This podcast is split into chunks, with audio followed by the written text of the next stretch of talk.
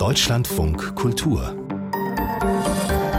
Lesart mit Florian Felix Wey der Sie herzlich begrüßt an diesem 5. November. In drei Tagen ist wieder Wahl, nicht bei uns, sondern in den Vereinigten Staaten. Die sogenannten Midterms finden am Dienstag statt. Für uns in der Sachbuchlesart ein Anlass, auf ein paar Bücher über die USA zu blicken. Zwei davon sind sehr mächtige, sehr umfangreiche Werke.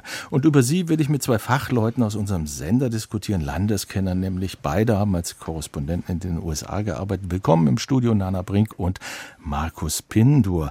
Wer oder was wird denn in drei Tagen in den Midterms gewählt, Herr Pindur? Das komplette Repräsentantenhaus, also die sogenannte untere Kammer und ein Drittel des Senates werden gewählt. Das ist also eine wichtige Frage, was dort gewählt wird. Und es ist auch eine wichtige Frage für die beiden Administrationen, wie hinterher die Mehrheiten aussehen. Das heißt, es ist nicht einfach so eine unspektakuläre Routineübung, Nana Brink. Nö, das nehmen wir hier vielleicht nicht so zur Kenntnis, aber es ist eine sehr wichtige Wahl, weil es geht nämlich darum, ob der Präsident wirklich über eine Mehrheit in beiden Kammern verfügen kann, wie das Markus Pinder schon gesagt hat. Wenn das nämlich nicht der Fall ist und Joe Biden dann die Mehrheit äh, verliert, dann ist er eine klassische lame duck, so nennt man das. Das ist übrigens äh, vielen äh, Präsidenten vorher, auch Obama schon passiert. Das wäre also nicht ungewöhnlich, allerdings wäre er dann wenig handlungsfähig. Das heißt, kann nicht wirklich Gesetze durchbringen. Wie Amerika politisch seit einigen Jahren dasteht, vielleicht schon seit länger, lernen wir vielleicht aus Maggie Habermans Trump-Chronologie Täuschung oder aus Evan Osners Mein wütendes Land. Mehr dazu nach der Musik. Deutschlandfunk Kultur Lesart im Studio Nana Brink und Markus Pindor, die beide die USA gut kennen und nun als erstes einen Blick werfen auf Evan Osners Mein wütendes Land, eine Reise durch die gespaltenen Staaten von Amerika. Der Autor hat vor zwei Jahren eine Joe Biden-Biografie geschrieben und steht vielleicht auch den Demokraten eher näher, Markus Pindor, als den Republikanern. Kann man das rauslesen? Das kann man so rauslesen, auf jeden Fall. Der Autor ist Journalist, war lange Korrespondent in Asien, kam dann nach über einem Jahrzehnt wieder zurück und erkannte sein eigenes Land nicht wieder. So schreibt er es zum Beispiel. Der Rechtsstaat in den USA steht unter Druck. Es gibt vielfältige Bemühungen der Republikaner, besonders im Süden der USA, das Wahlrecht für Minderheiten einzuschränken wie zum Beispiel Einschränkung des Briefwahlprozesses. Das ist ganz wichtig, besonders für die Minderheiten. Es gibt aber auch starke sozioökonomische Stressfaktoren wie steigende Einkommensungleichheit und eben sinkende Chancengerechtigkeit, steigende Kosten für höhere Bildung, was auch die Chancen begrenzt für die unteren Gehaltsgruppen in der Gesellschaft. Das alles fand er vor und Osners Diagnose ist, dass die Amerikaner zwischen dem 11. September 2001 und dem 6. Januar 2021, also dem Sturm auf das Kapitol, das Gemeinwohl aus den Augen verloren hätten und die Fähigkeit eingebüßt hätten, der Union Vorrang vor der Summe ihrer Bestandteile zu geben man sieht also, der Autor ist tief auf Sinnsuche. Das Problem ist, dass er hinterher eigentlich nicht so recht anbieten kann, wo man denn gegensteuern kann und er auf sehr amerikanische Konzepte da wieder zurückgreift. Sie haben sozusagen ja gleich den Gehalt des Buches äh, herauskristallisiert. Aber ist das nicht, Nana Brink, zuerst mal ein Journalist, der Reportagen schreibt und die auch verwertet, die er früher gemacht hat? Ja, nicht nur verwertet, sondern er macht sich ja auf eine Reise, was er ja auch schreibt, eine Reise durch die gespaltenen Staaten äh, von Amerika. Und er macht das, was natürlich äh, viele Journalisten, Reporter irgendwie machen. Er benutzt einen Kniff. Er geht nämlich an die Orte zurück, die er eigentlich kennt. Also an dem Ort, an dem er aufgewachsen ist, an dem Ort, wo er seinen ersten Job hat hat. Dann ist er ja aus Asien wieder zurückgekommen und geht dann noch dahin nach Chicago zum Beispiel, wo seine Familie die Wurzeln hat und erzählt von seinem Urgroßvater. Interessant fand ich eigentlich Clarksburg in West Virginia. Da hat er seinen ersten Job gehabt. Das ist ja auch politisch gesehen eine ganz brisante Gegend, kann man so sagen. Sein großes Kohlerevier gab es unglaubliche soziale Spannungen, der Niedergang der Industrie. Da ist auch die Opioidkrise, also die ja ganz viele Menschen in den äh, USA auch betroffen hat. Und dort trifft trifft er, und das benutzt er an den anderen Orten, auch wieder Leute, die er von früher kennt und die er wieder interviewt, fragt, wie es ihnen eigentlich geht. Also weniger nach den politischen Ereignissen, sondern eigentlich, wie sie damit umgehen mit den Dramen in ihrem Leben. Und das ist so eigentlich was wie der rote Faden, der sich durch das ganze Buch Also ich habe auch drei Orte signifikant da entdeckt. Chicago, dieses West Virginia, dieses Kohlerevier und eine Kleinstadt in Connecticut. Welche Kleinstadt? Ja, das ist die Stadt Greenwich in Connecticut, eine Kleinstadt, in der viele Reiche leben, die am Finanzmarkt reich geworden sind. Das ist die Stadt, in der Osnos selber aufgewachsen ist. Das ist der Ort, der wohl auch am besten von ihm beschrieben wird. Und er stellt dort eben eine Mentalitätsänderung fest. Ähm, und zwar hat er in Chicago sozusagen und in West Virginia die extremen sozialen Brennpunkte beschrieben in den USA. Und Greenwich ist nun genau das Gegenteil. Deswegen wird es auch das, ein goldenes Dreieck genannt. Früher war das ein Ort, sagt er, moderater Republikaner, die an bürgerliches Engagement, aber auch an die staatlichen Institutionen glauben und glauben auch, dass man mit Politik etwas Positives für das Leben der Menschen bewegen kann. Er schildert da unter anderem als Beispiel Prescott Bush, den Familienpatriarchen der Familie Bush, die mit den beiden Präsidenten. Und er beschreibt da einen Konservatismus, der sich auch dem Gemeinwesen verpflichtet sieht. Und jetzt fand er dort einen ganz anderen Konservatismus vor, der eigentlich kein solcher ist, wie ich mal sagen würde, nämlich eine libertäre Einstellung, die keine Rolle des Staates als wichtig anerkennt, die gegen jegliche Steuern und Regulierungen ist und die Verantwortung, staatsbürgerliche Verantwortung, die über das eigene Vermögen hinausreicht, äh, für andere zum Beispiel ablehnt und bestenfalls eine karitative Rolle akzeptiert für sich in der Gesellschaft. Und die eigentlich auch den Reichtum verherrlicht, nicht? Das kann man so sagen. Das ist ja auch so ein Ort, wo alle Hedgefondsmanager ja. sozusagen ihre große Erfolge es, feiern. Da gibt es einen Begriff, der springt einem ins Auge. Ich glaube, aus einem Zitat von jemandem, den er interviewt, der sagte, es gibt da jetzt Leck mich Mauern die da hochgezogen werden. Also die Mauern sind, waren früher einen Meter hoch und jetzt sind sie zweieinhalb Meter hoch. Also auch ein sozialer Brennpunkt, wenn man so will. Dieser Ort nur umgekehrt, nämlich der, der zurückgezogen Die Superreichen verschanzen sich sozusagen.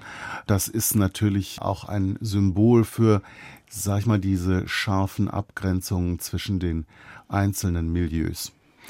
Nun zitiert er am Anfang in seinem Eingangszitat Theodore Dreiser eine amerikanische Tragödie. Das ist sozusagen die Urzelle der Great American Novel. Und ich hatte so den Eindruck, das Buch ist ja lang, 650 Seiten.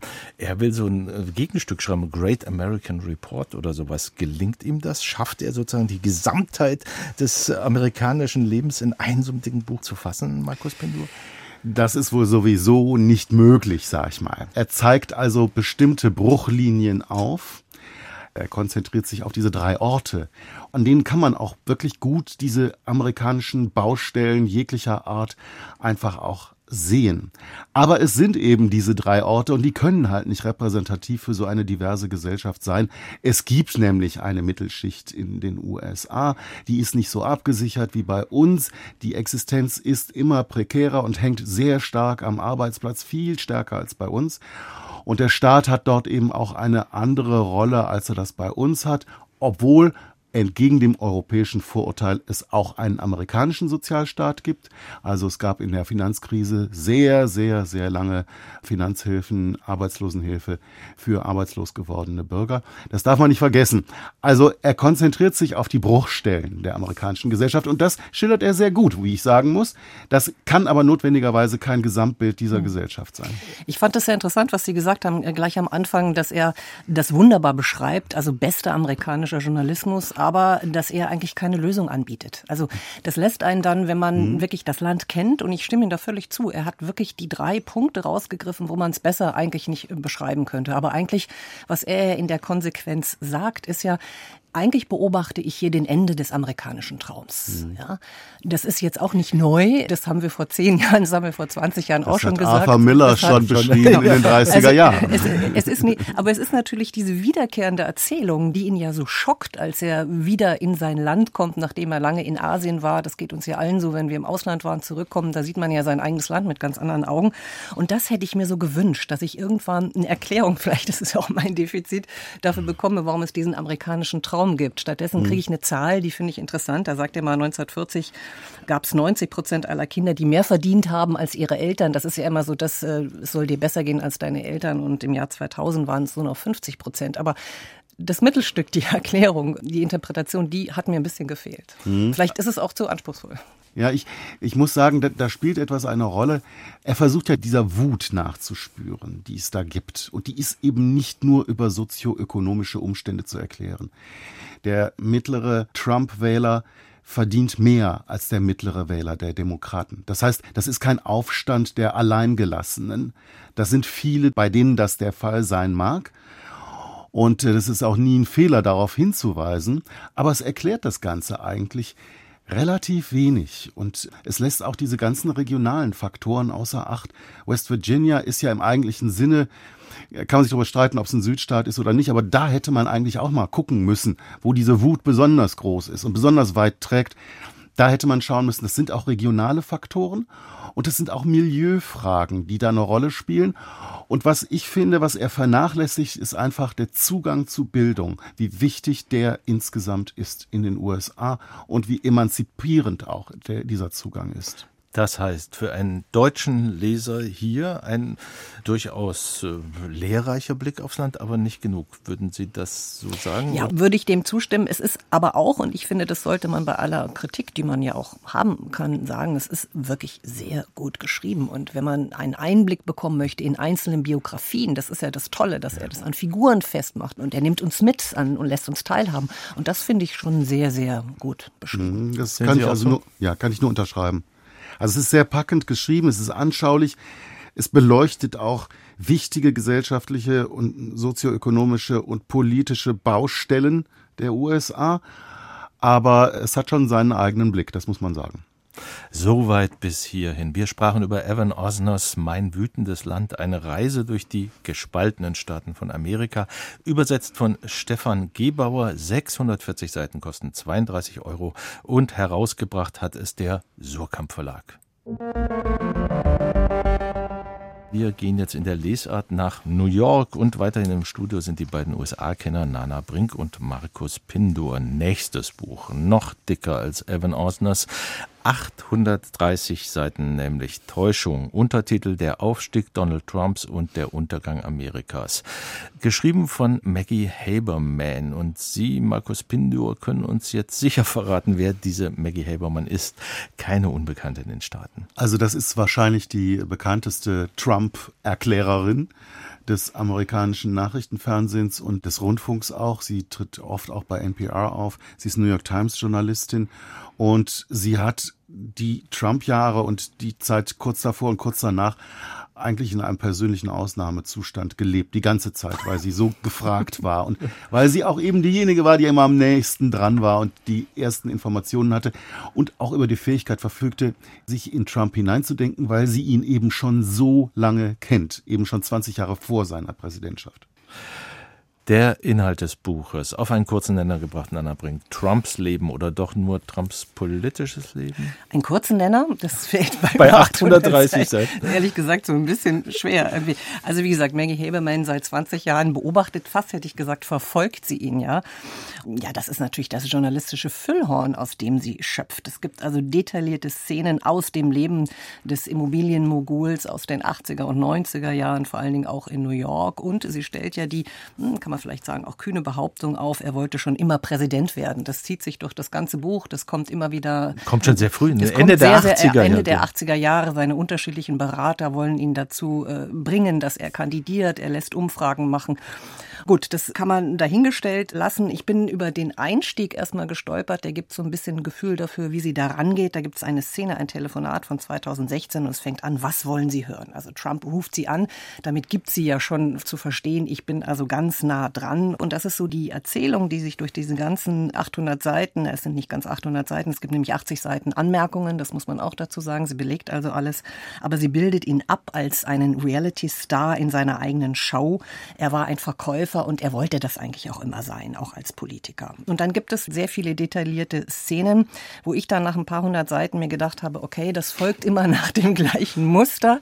Sie trifft ihn oder er trifft andere. Es gibt einen Skandal, es gibt einen Niedergang. Er steht auf, er macht die Nahtoderfahrung. Das ist das, was sie immer schildert, ja. Und dann erfindet er sich neu. Das heißt, er erfindet sich eigentlich nicht neu. Er zieht sich dann mit seinem orangefarbenen Schopf wieder aus dem Mist, den er irgendwie gebaut hat.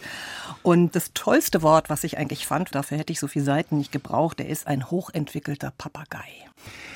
Ich habe lange darüber nachgedacht, ob ich mir dieses Urteil, ob ich das mir anmaßen kann, weil ich Maggie Haberman natürlich bewundere. Ich habe als Korrespondent in den USA von ihrer Arbeit halt sehr profitiert.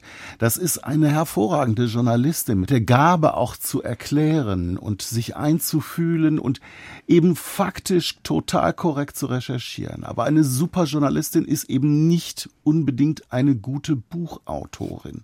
Also ich hatte den Eindruck, dass das 800 Seiten Protokoll sind. Wenn jemand was über die USA erfahren will, ist er eigentlich mit dem Osnos besser bedient als mit diesem Protokoll der Präsidentschaft Donald Trumps und mit, den, mit der Auflistung aller Skandale und Skandälchen, die Name, da stattgefunden Name, haben. Name, Name. Das ist ein bisschen mühsam. Ich weiß nicht, wie Sie das empfunden haben, Nana Brink. Absolut, ich gebe Ihnen recht. Also ich kann Ihnen mal ein Zitat geben, das in Varianten, glaube ich, 30, 40 oder 50 Mal irgendwie vorkommt. Da zitiert sie nämlich ihn. Ich denke mir immer, hat sie das alles mitgeschnitten? Wahrscheinlich schon, wenn man sich dann irgendwie die Anmerkungen anguckt. Und zwar ist das, wissen Sie, Donald Trump zu sein ist ein zweischneidiges Schwert, sagte er. Die Leute lieben mich, weil ich bei allem für Qualität sorge. Aber sie hassen mich, weil ich es liebe, Supermodels zu vögeln. So. Das kommt in Variation immer, immer wieder vor. Das findet man lustig. Wir lachen auch hier alle. Mm, als Frau bleibt dann da vielleicht manchmal so ein bisschen das Lachen im Halse stecken. Aber das ist eben Trump. Und das hat man einmal gehört, dann hat man es irgendwie verstanden und man guckt sich die Anmerkungen nochmal an. Aber die Schwierigkeit, wie Sie genau sagen, Markus Pindo, ist, dass sie natürlich so viele Leute ins Theater holt von denen man wissen muss, was sie für eine Bedeutung spielen. Ellenlang schildert sie eine Szene, wo Trump angeblich die Cuomos, also eine sehr bekannte Familie, italienischstämmig, Gouverneure, der Vater und der Sohn, der andere Bruder war bei CNN. Und wenn man das aber nicht kennt, ja, dann kann man das nicht wirklich einordnen. Und dann steigt man irgendwann, ja, aus nach Das ist für deutsches Publikum schwierig, aber ich habe am Anfang in der Moderation gesagt, wir gehen nach New York.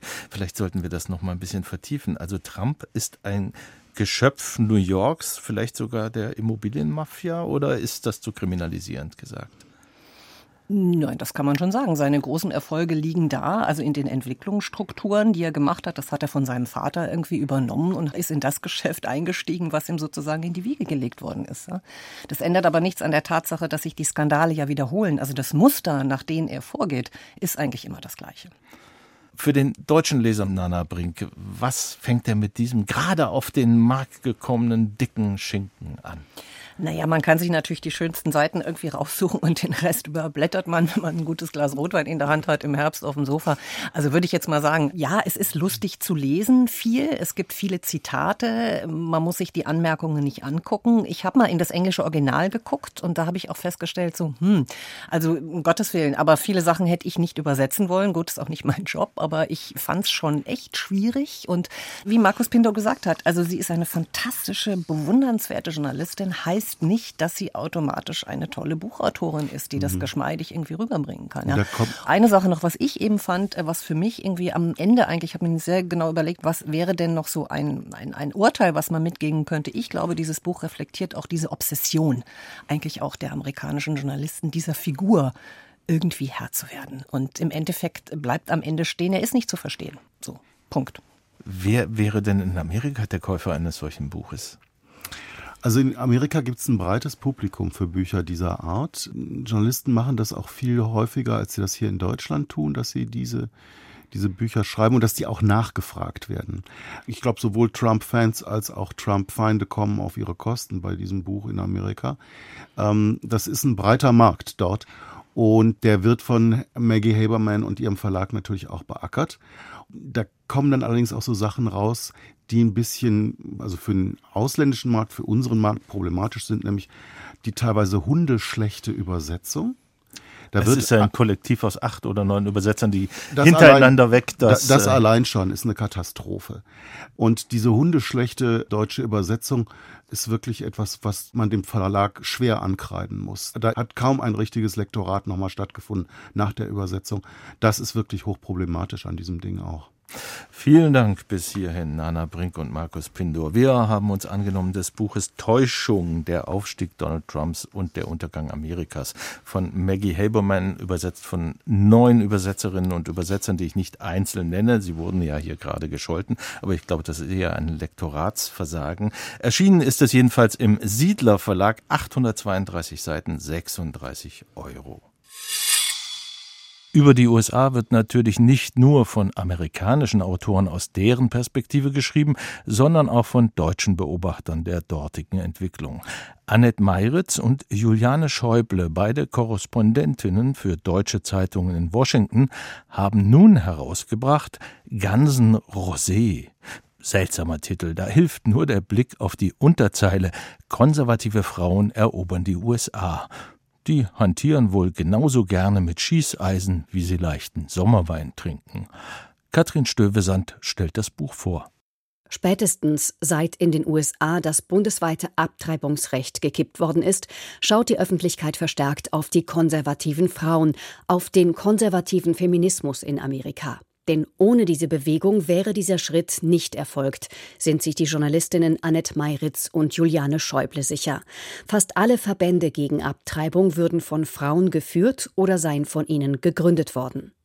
Die Autorinnen sind durch die Vereinigten Staaten gereist und haben sich angeschaut, wer die treibenden Kräfte der konservativen Frauenbewegung sind, wie sie vernetzt sind und wie es ihnen gelingt, trotz übersichtlicher Anzahl so wirksam und sichtbar zu agieren. Annette Meiritz. Die konservativen Frauen in den USA, die sind mehrheitlich weiß, muss man sagen, oftmals privilegiert, aber wir räumen in unserem Buch auch so ein wenig auf mit dem Klischee, dass Diversität nur im linken Lager existiert. Also wir haben mit Afroamerikanerinnen, mit Asian Americans weiblichen gesprochen, mit Latinas, die eben sagen, wir lassen uns nicht vom linken Lager vereinnahmen, wir sind ganz klar konservativ. Und das Zweite ist diese extrem gute Organisation, die stehen sowas von geschlossen und selbstbewusst da. Und der dritte sehr interessante Aspekt, wie ich finde, dass alle diese Frauen, mit denen wir gesprochen haben, selbst Macht übernehmen wollen. Diese Frauen wollen keinem männlichen Politiker den Boden ebnen, sie wollen selbst an die Spitze. Das arbeiten Meiritz und Schäuble anhand zahlreicher Beispiele heraus und entkräften damit ein Vorurteil in Bezug auf konservative Frauen. Eine der Protagonistinnen im Buch, die republikanische Parteichefin Ronna McDaniel. Sie steht für die Radikalisierung der Partei. So nährt sie die anhaltslosen Zweifel am Ergebnis bzw. Ablauf der vergangenen Präsidentschaftswahl und ist mitverantwortlich für innerparteiliche Sanktionen gegen Liz Cheney und Adam Kinsinger, die am Untersuchungsausschuss zum Putschversuch am 6. Januar 2021 mitgewirkt haben. Beide wurden in der entsprechenden Parteiresolution als destruktive Kräfte bezeichnet. Gleichzeitig ist Ronna McDaniel auch einfach pragmatisch. McDaniel ist entschlossen, einen schwierigen Balanceakt hinzukriegen. Einerseits setzt sie auf Trump. Denn die Partei kann nicht ohne ihn. Davon ist McDaniel überzeugt. Andererseits darf sie nicht allen Wahnsinn mitmachen. Mit diesem Ansatz sollen wieder Wahlen gewonnen werden. Die RNC-Chefin spricht häufig mit dem Ex-Präsidenten. Es heißt, unter vier Augen könne sie bei Trump, anders als die meisten, durchaus Kritik anbringen. Ähnlich klingen die Beschreibungen zu Amy Coney Barrett, der neuen Richterin am obersten Gerichtshof. Eine pragmatische und widersprüchliche Figur sehr konservativ in ihren Ansichten, aber ihre Position verdankt sie der Emanzipation, vorangetrieben vom linken Feminismus, den sie ablehnt. Diese Widersprüchlichkeit sehen die Autorinnen als einen Grund dafür, warum diese Frauen unterschätzt werden. Dabei ist diese Haltung nichts anderes als machtpolitisches Kalkül. Weitere prominente Köpfe im Buch sind Nikki Haley, die ehemalige UN-Botschafterin der USA, Christy Noam, die Gouverneurin von South Dakota und als Gegenspielerin dieser radikal-konservativen Liz Cheney. Die Trump-Kritikerin steht im Buch für die politische Mitte, die es derzeit schwer hat. So hat Cheney bei den Vorwahlen in Wyoming auch gerade gegen die Trump-Kandidatin verloren. Cheneys Kampf zeigt, dass es die Moderaten in der Republikanischen Partei noch gibt. Sie sind allerdings in der Minderheit und drohen im Chor der extremen Stimmen unterzugehen. Wobei vielleicht das Wort moderat schon zeigt, wie sehr sich die Koordinaten verschoben haben. Denn wenige hätten die Tochter von Dick Cheney vor dem 6. Januar wohl als moderat beschrieben. Moderat sein ist ein Makel. So richten sich die Republikaner nach Ansicht von Meiritz und Schäuble gerade aus. Und das gilt eben auch für die Frauen. Ein Bereich, den die konservativen Frauen sehr erfolgreich besetzen, ist die Bildungspolitik. Das Buch berichtet über Frauen, die den Elternzorn gegen das Pandemiemanagement instrumentalisieren und die vor allem die Debatten über Werteerziehung und Genderfragen aufgreifen. Organisationen wie Parents Defending Education seien politisch sehr wirksam, erläutert Annette Meiritz. Ich habe beispielsweise mit einer ehemaligen Kongressmitarbeiterin gesprochen, die dann im Weißen Haus unter Trump saß und die jetzt mit solchen Verbänden in den Bundesstaaten arbeitet, dass beispielsweise Transgender pro Bücher verbannt werden oder andere Bücher, die Konservative stören. Und der Schlüssel ist die Vernetzung mit der großen Politik, also mit Kongressabgeordneten und mit Gouverneuren und mit Landespolitikern. Und sie sagte zu mir, als ich im Weißen Haus war, hatte ich die Ressourcen und das Geld. Jetzt, wo ich nicht mehr im Weißen Haus bin, bin ich eigentlich viel mächtiger weil wir das Netzwerk haben, weil wir grenzenlos agieren können und weil keiner auf uns guckt. Unterschätzt und unbeobachtet. So konnte die konservative Frauenbewegung ihr Netzwerk ausbauen und wirkmächtig machen. Annette Meiritz und Juliane Schäuble haben dieses Phänomen mit ihrem Buch ins Rampenlicht gestellt. Sie verdeutlichen die Strategien, Denkmuster und Ziele. Und sie machen klar, die konservativen Frauen werden nicht nur bei den Zwischenwahlen eine wichtige Rolle spielen. Mit Blick auf die Präsidentschaftswahlen 2024 erklärt Annette Meiritz. Es gibt natürlich Herausforderinnen von Trump innerhalb der Republikanischen Partei oder die auf jeden Fall kandidieren werden, die sich bewerben auf die Präsidentschaftskandidatur. Und diese Frauen machen sich jetzt schon bereit. Nikki Haley, möglicherweise Liz Cheney, vielleicht auch noch eine der weiblichen Gouverneurinnen. Und sie werden auf jeden Fall sichtbarer. Und John Kornblum, der frühere US-Botschafter in Deutschland, hält es durchaus für möglich, dass wir die erste US-Präsidentin, dass das eine Republikanerin sein wird. Wenn nicht 2024, dann bei den nächsten Präsidentschaftswahlen. Ganzen Rosé. Konservative Frauen erobern die USA. Erschienen im Christoph Links Verlag, 256 Seiten, kosten 18 Euro. Vorgestellt hat das Buch Katrin Stövesand. Immer noch im Studio, dankenswerterweise in dieser Lesart über Amerika-Bücher sind Nana Brink und Markus Pindo und beide haben noch einen kurzen persönlichen Buchtipp mitgebracht. Nicht zwingend eine Neuerscheinung, aber zwingend empfehlenswert. Nana Brink, was legen Sie uns ans Herz? Also ich habe wirklich ins Regal gegriffen und habe mir nochmal Kurt Anderson rausgenommen, nämlich Fantasyland. Das ist ein, wie ich finde, fantastisches Buch. Es geht über 400 Jahre Geschichte, amerikanische Geschichte. Naja, wenn man großzügig ist, fast 500. Und er hat eine große These, die er immer mitnimmt, nämlich die Amerikaner haben immer schon Fake News geliebt. Das heißt, sie äh, sind ja erwachsen aus Einwanderern, aus Leuten, die gegangen sind, weil sie ihre religiösen Fantasien nicht leben konnten, auch vielleicht, weil sie dem Hunger entkommen wollten, wie in Irland das der Fall war, und haben dann sozusagen in ihrer neuen Heimat das entwickelt, was sie zu Hause nicht entwickeln können, nämlich sie haben Träumen angehangen. Und dieses Muster zieht sich sozusagen durch die gesamte amerikanische Geschichte, bis er dann zu den Fake News kommt, die so virulent waren in den letzten zehn Jahren. Und er beschreibt das wirklich wunderbar. Und wenn man irgendetwas über die DNA wissen möchte, wenn man dem nachspüren möchte, dann ist Kurt Anderson wirklich perfekt. Und Markus Pindur, Ihre Empfehlung? Meine Empfehlung heißt äh, von Robert Kagan das Buch The World America Made da klingt ja schon an, was darin beschrieben wird, nämlich der Aufbau internationaler Institutionen und Beziehungen nach 1945 eben durch die Weltmacht Amerika. Was mir daran spontan gefallen hat, schon vor zehn Jahren, als das Buch herauskam, war, dass es einfach mal nüchtern zur Kenntnis nimmt, was denn die USA im internationalen Bereich geleistet haben. Allzu oft entsteht in der Öffentlichkeit der Eindruck, die Außenpolitik der USA sei einfach nur eine unendliche Kette von Irrtümern und Katastrophen und arroganter Anmaßung. Er stellt die Frage, ob die Welt wirklich besser aussehe, wenn die USA sich global zurückziehen würden um eine rein innenpolitische Agenda zu verfolgen. Und dann stellt er die Frage, ist Amerika wirklich im Abstieg begriffen, wie das ständig behauptet wird? Ich kenne diese American Decline Debatte auch schon seit den 80er Jahren, als ich Student war. Und Kagan kommt zu dem Schluss, dass er warnt, die amerikanische Politik vor einem Rückzug aus den internationalen Beziehungen. Die Folge wären mehr Konflikte und Kriege, ein Rückzug der Demokratie. Diktatoren wie Putin oder das autoritäre China bekämen mehr Einfluss. Die globale Ökonomie würde geschwächt durch einen Kollaps der internationalen Welthandelsordnung, die die USA nach 1945 aufgebaut haben. Und dieses Buch erinnert uns eben daran, dass von den USA geschaffene internationale Institutionen, also ich zähle nur mal einige auf, die UNO, die NATO, die Europäische Union, die übrigens ohne den Schutzschirm der NATO und der USA nicht so zustande gekommen wäre und nicht so schnell zustande gekommen wäre. Das ist eine Welt, die die USA geschaffen haben und gerade der Krieg Russlands gegen die Ukraine heute zeigt, wie wichtig diese Weltordnung eben unmittelbar für uns ist und dass es sich lohnt, auch für deren Bewahrung zu kämpfen. Vielen Dank, Markus Pindo und Nana Brink, für Ihr Kommen. Und während Sie, liebe Hörerinnen und Hörer, der Musik lauschen, suche ich am Computer die genauen Daten der beiden Buchtipps heraus. Nana Brink empfahl Kurt Anderson Fantasyland 500 Jahre Realitätsverlust ist im Goldmann Verlag 2018 erschienen. 736 Seiten, auch ein dicker Wälzer, 18 Euro. Und Markus Pindor legte uns ans Herz Robert Kagan The World America Made. Das ist nicht übersetzt worden und erschien vor gut zehn Jahren bei Vintage Books. Ich nehme an, man kriegt es immer noch im Internet irgendwo her.